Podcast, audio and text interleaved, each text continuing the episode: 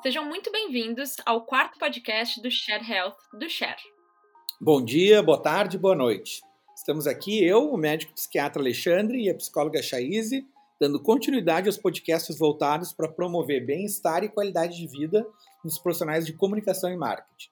Sempre abordando assuntos de saúde física, saúde mental, para que possam ser implementados por todos. Do profissional aquele que trabalha sozinho em casa, da equipe, como o pessoal fala, ou no ambiente corporativo. Você vai poder encontrar todos os detalhes e os demais episódios do nosso podcast no www.tudodeshare.com.br e nas redes sociais do Share, arroba tudo. Chaize, sobre o que a gente vai conversar hoje? O assunto de hoje é Estou triste e desanimado. Hum, isso é depressão? Se você está com muito desânimo, tristeza e incapacidade de sentir prazer com as coisas que gostava de fazer, se você se sente sempre para baixo, olhando tudo de um modo negativo, se você sente que é como se estivesse de luto, sem haver um motivo para isso, se você está com menos autocuidado, sem vontade de se arrumar e até tomar banho. Então, se você está se sentindo emburacado ou intocado e respondeu sim para algumas perguntas anteriores, esse podcast é para você. Eu sou a Chaise Rotti, psicóloga e consultora organizacional, trabalho há cinco anos com desenvolvimento comportamental de equipes e lideranças. E você pode me encontrar no Instagram, soulcoaching, ou no canal do YouTube Somos Soul.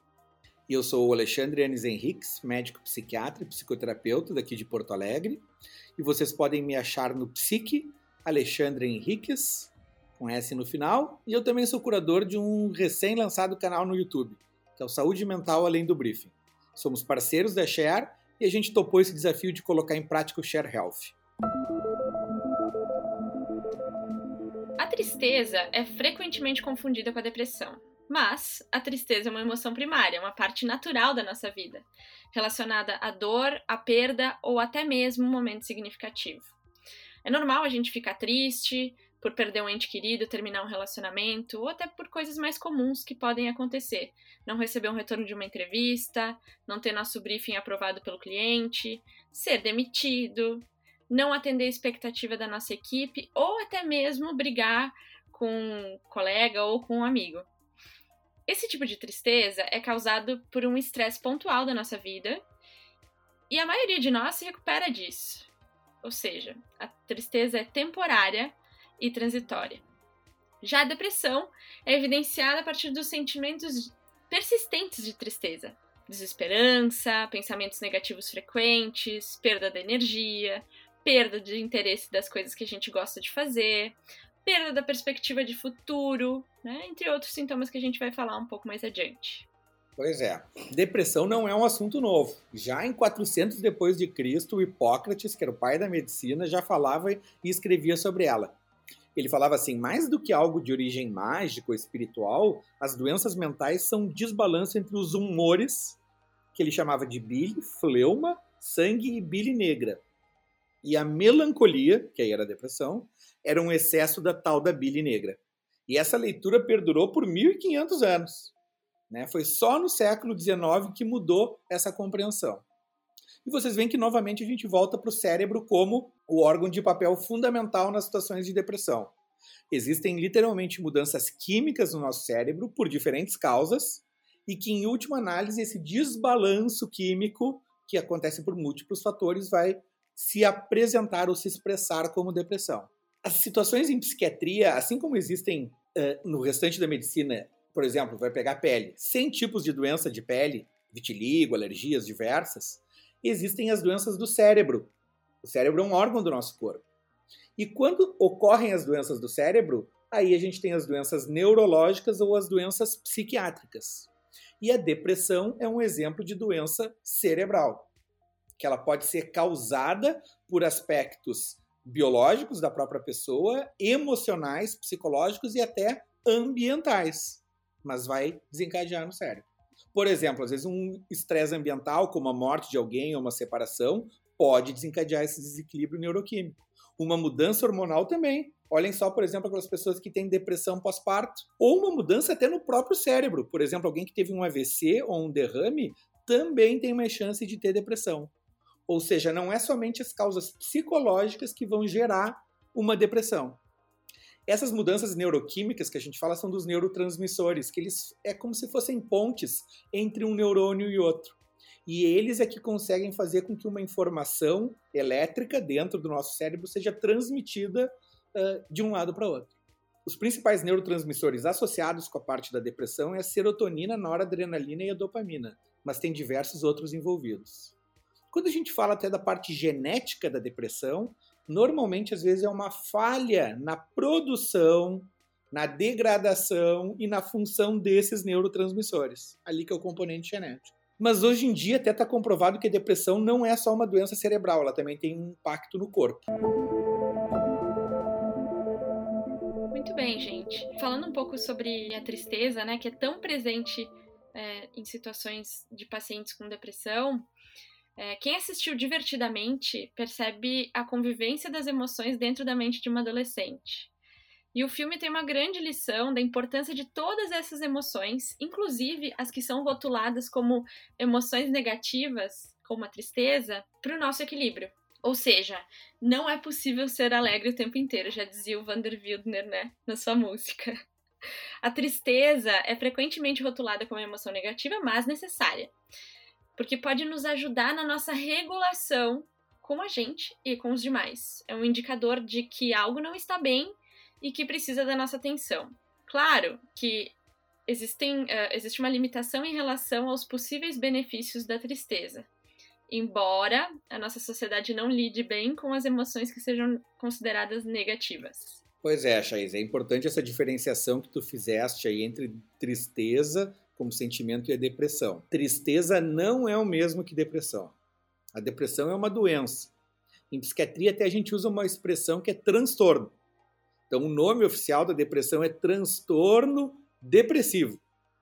E a gente diz que é um transtorno mental, a depressão, é um transtorno mental multidimensional, ou seja, diversas uh, dimensões da nossa vida são afetadas, tendo sintomas afetivos e sintomas de emoções, sintomas cognitivos do nosso pensamento e sintomas físicos também.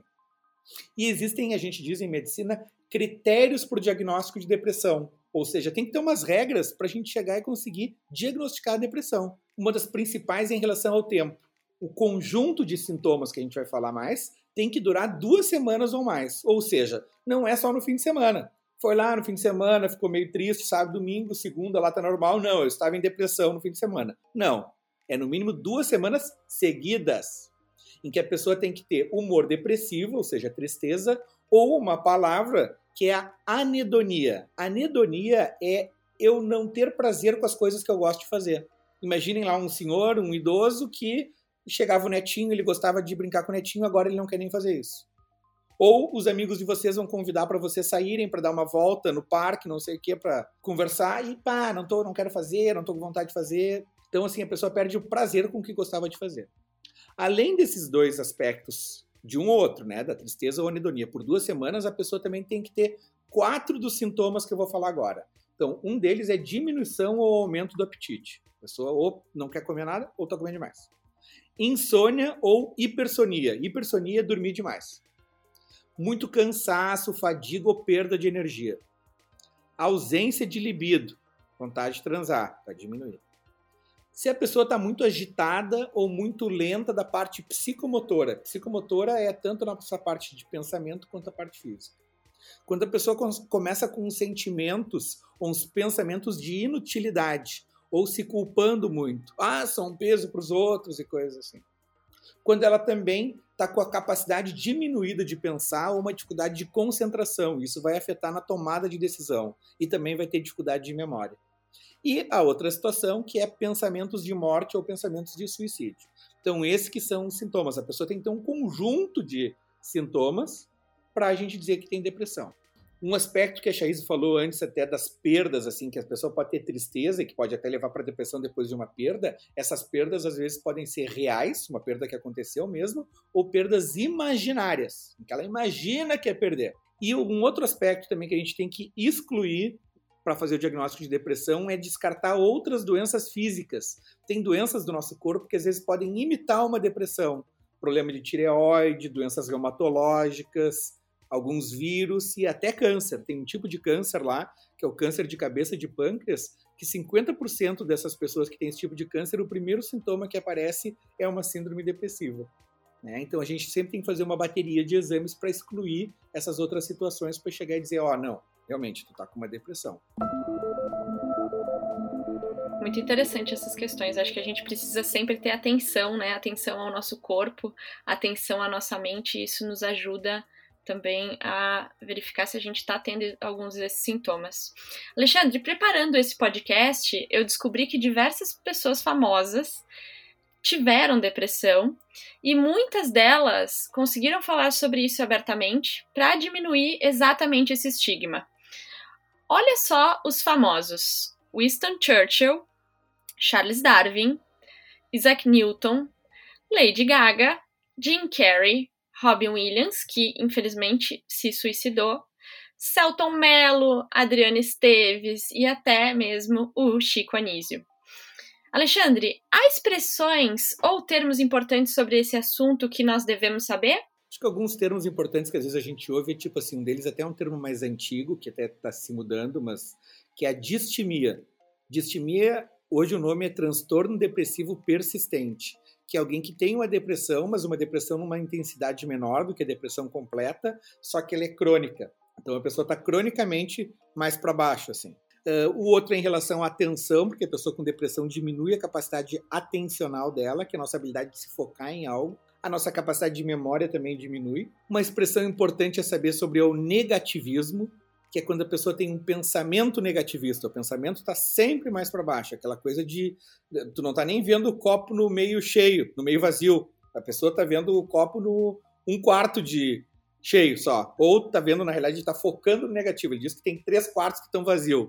A gente inclusive, né, Alexandre falou sobre os pensamentos catastróficos. Isso aparece na depressão? Uh, em algumas situações, sim, né? não é todos, porque a pessoa pode ter catastrofização e, e, não, e não ter depressão, mas se ela tiver catastrofização e principalmente uma coisa de ruminação e negativo e desesperança, pode desencadear a depressão. Então, esses são os principais expressões que a gente tem que saber. Chaís, o que, que tu poderia nos dizer sobre o impacto da tristeza e da depressão na vida das pessoas, né? E por que, que a gente tem que falar sobre isso? Por que, que a gente fez um podcast sobre isso? Então, em 2018, a Organização Mundial de Saúde estimou que em 2020, no ano que nós estamos, a depressão seria considerada a doença mais impactante do mundo. O Brasil é um campeão de casos de depressão na América Latina, onde quase 6% da nossa população, um total de 11 milhões de pessoas, sofrem com a doença.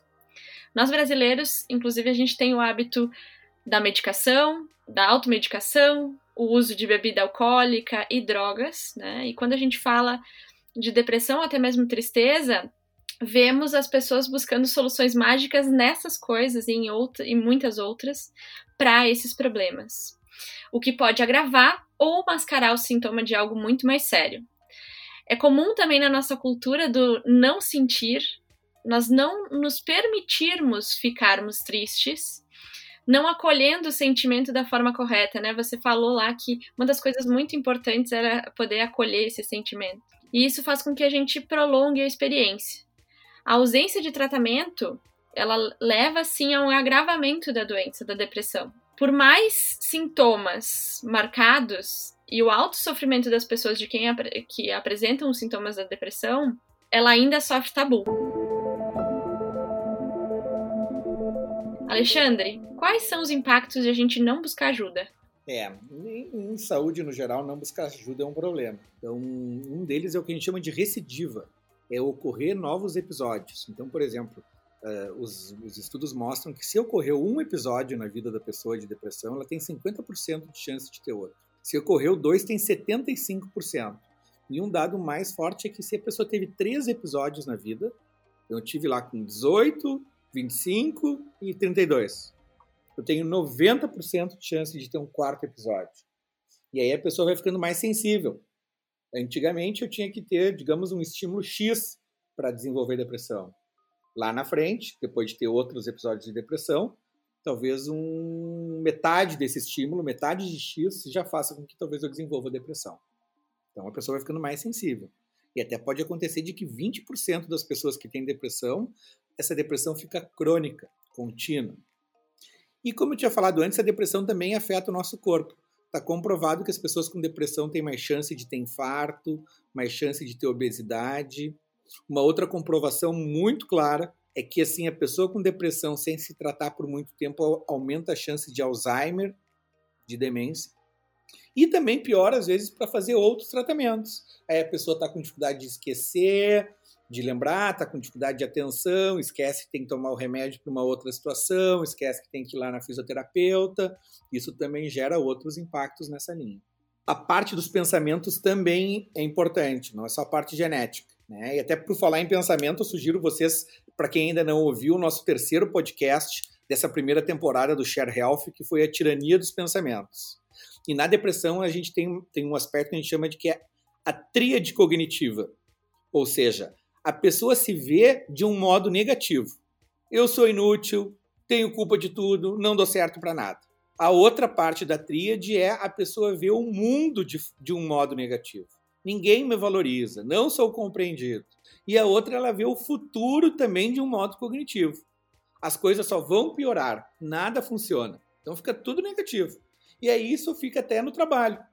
Né? Então, até assim, Chaise, por que, que por que, que é importante? Como é que a gente pode perceber isso no ambiente de trabalho?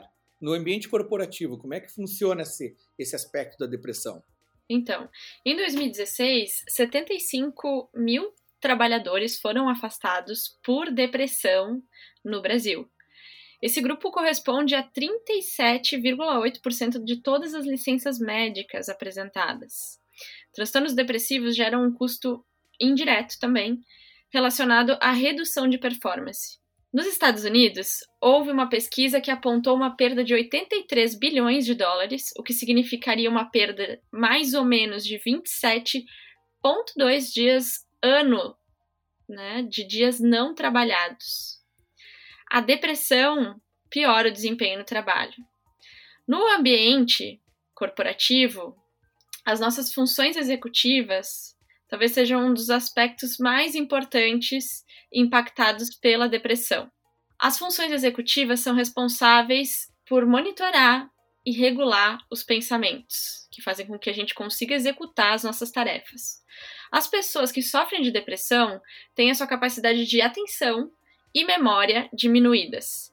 Com isso, passam a ter dificuldade de planejar, iniciar e monitorar projetos ou tarefas e também tomar decisões. A memória para novas coisas também está diminuída, mas a pessoa depressiva acaba focando em memórias negativas do passado, daquilo que já aconteceu, aquilo que deu errado lá atrás. Aquele conflito com uma pessoa que já, de repente, já nem trabalha mais com ela, um erro que ela cometeu no trabalho no passado. Acaba reativando tudo isso. Para a Associação Brasileira de Psiquiatria, pessoas com depressão têm as suas funções afetadas, então impactando na redução da capacidade de trabalho, ou seja, produtividade, acabam mostrando mais insegurança, acabam se mostrando sem vontade de trabalhar, né, sem vontade de realizar as coisas, um cansaço extremo, principalmente se acompanhado de insônia, né, como o Alexandre comentou anteriormente, que é um dos sintomas, inclusive irritabilidade. E esse não é um sintoma muito falado. É verdade, Alexandre, que podem aparecer sintomas como esse, ou até mesmo de agressividade, né? Por que, que, as pessoas, por que, que a gente tem uma visão de que daqui a pouco a pessoa que sofre de depressão é uma pessoa apenas deprimida? Pois é, Chaise, podem acontecer. De... O sintoma mais comum relacionado à depressão é a tristeza, mas em algumas pessoas, principalmente em adolescentes, aí adolescentes tanto homem quanto mulher, quanto em homens não adolescentes, adultos e idosos, a irritabilidade pode estar presente ao invés da tristeza. Então, isso é uma coisa que a gente tem que estar atento na hora do diagnóstico. E também tem uma outra situação que tem. A gente diz que tem a depressão das pessoas que têm depressão e tem a depressão das pessoas que têm transtorno bipolar, que é um pouco diferente. E a, no bipolar pode ter situações de irritabilidade, de descontrole de impulsos e de agressividade, e aí pode se expressar junto. Uma outra coisa que tu também comentou que a gente tem que reforçar é o sono. O sono é um dos primeiros indicadores que são alterados, um dos primeiros sintomas que surgem quando a pessoa está começando a entrar em depressão. principalmente a tal da insônia terminal. O que é insônia terminal? Imagina que o normal é a pessoa se acordar tipo 8 da manhã, mas ele está se acordando às 6 da manhã e não consegue dormir de novo. Tá? Então a pessoa desperta antes do horário que normalmente ela teria que despertar. Esse tipo de insônia é a insônia mais associada com depressão. Tanta gente acha isso normal, né? Acha normal acordar muito cedo, muito antes do que precisava. Voltando ao assunto do ambiente corporativo, esses estudos têm demonstrado que algumas situações podem servir de gatilho para depressão, como discriminação ou assédio, excesso de demandas e pressão, relacionamento hostil e ou abusivo com colegas de trabalho ou chefe, competitividade excessiva, insegurança vinculada ao baixo retorno financeiro e reconhecimento. Claro que é importante observar que a depressão pode ser um acúmulo de situações fora do trabalho também, mas um ambiente corporativo agressivo e que trabalha sob forte pressão pode ser um dos fatores que leva à depressão. E Alexandre, por que cada vez mais se fala sobre casos de, de, depressão? Esses casos têm aumentado? Sim, infelizmente os casos de depressão têm aumentado em todas as idades, inclusive na adolescência. Os estudos mostram que um em cada sete pessoas vai ter depressão em algum momento da vida. E mulheres têm mais. Uma em cada cinco mulheres tem depressão e homens é um em cada dez. Então as mulheres têm mais.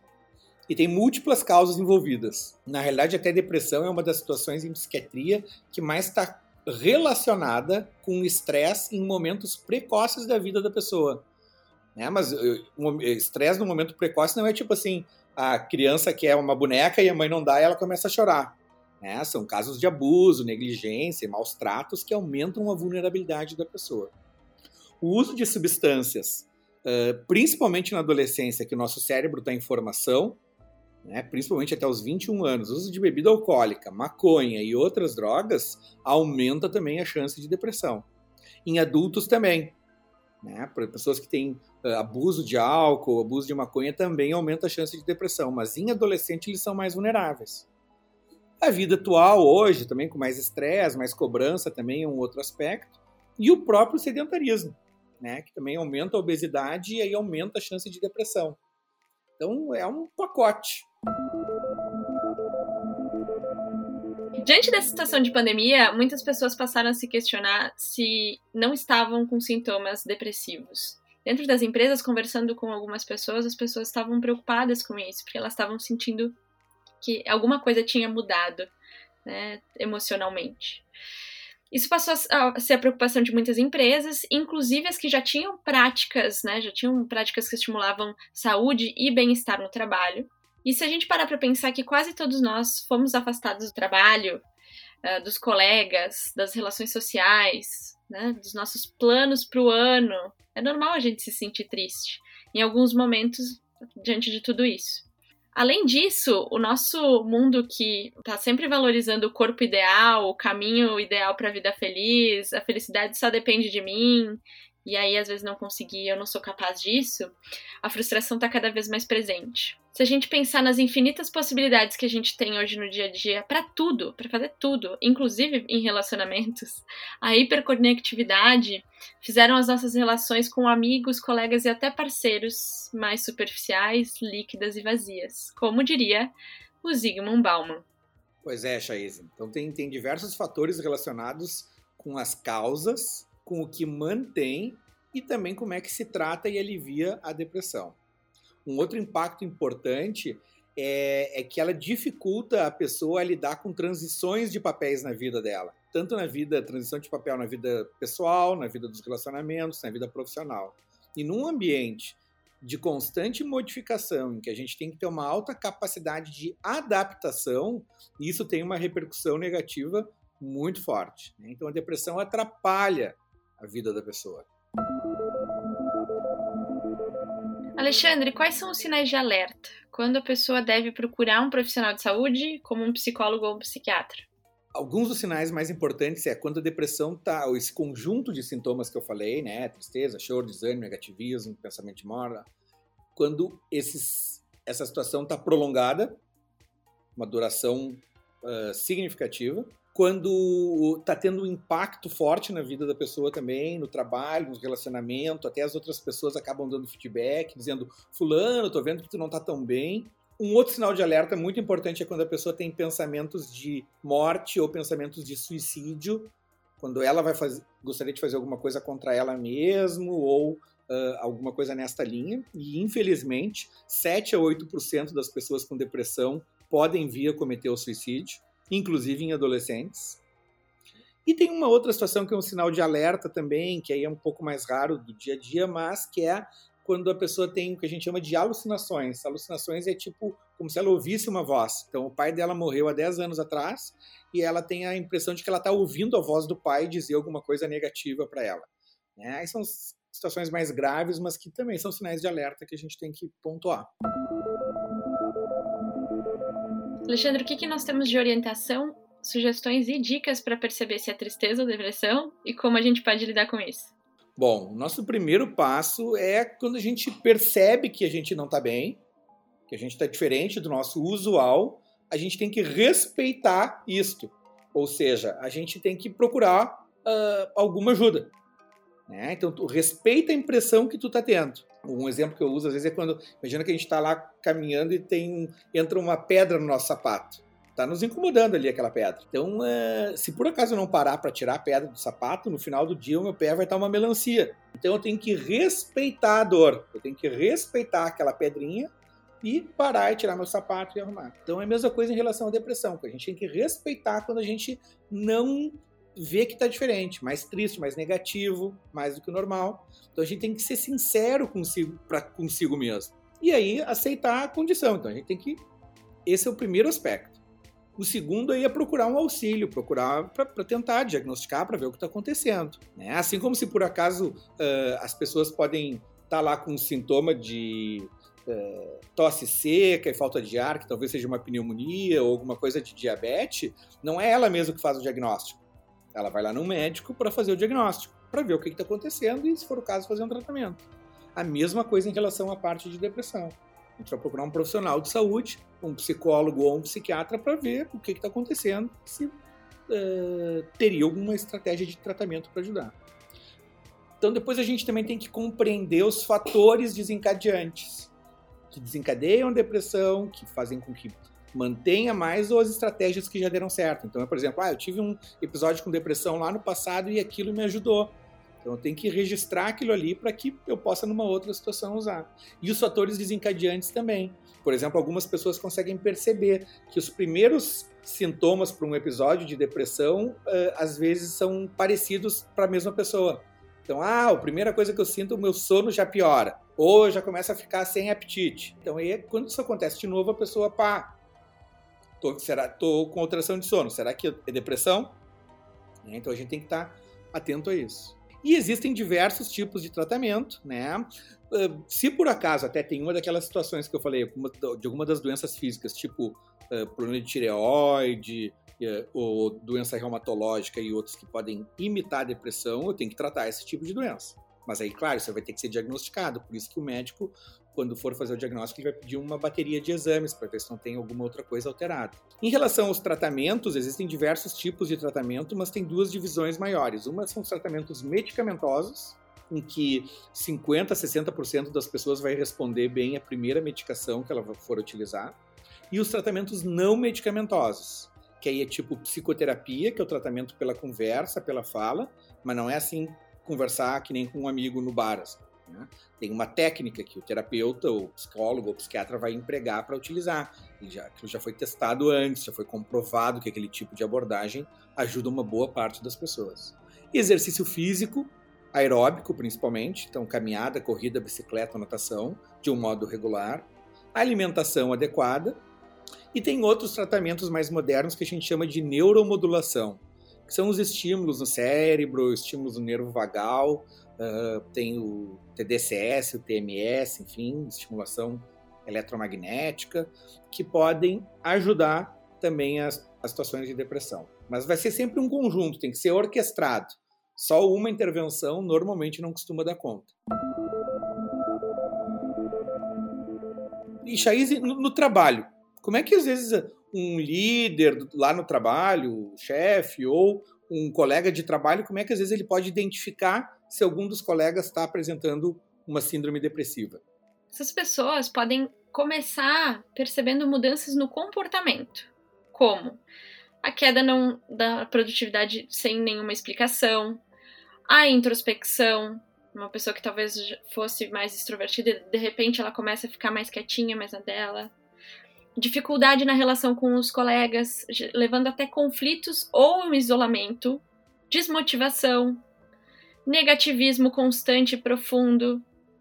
Nunca nada dá certo na minha vida. Eu não aguento mais isso. As coisas aqui nunca vão mudar.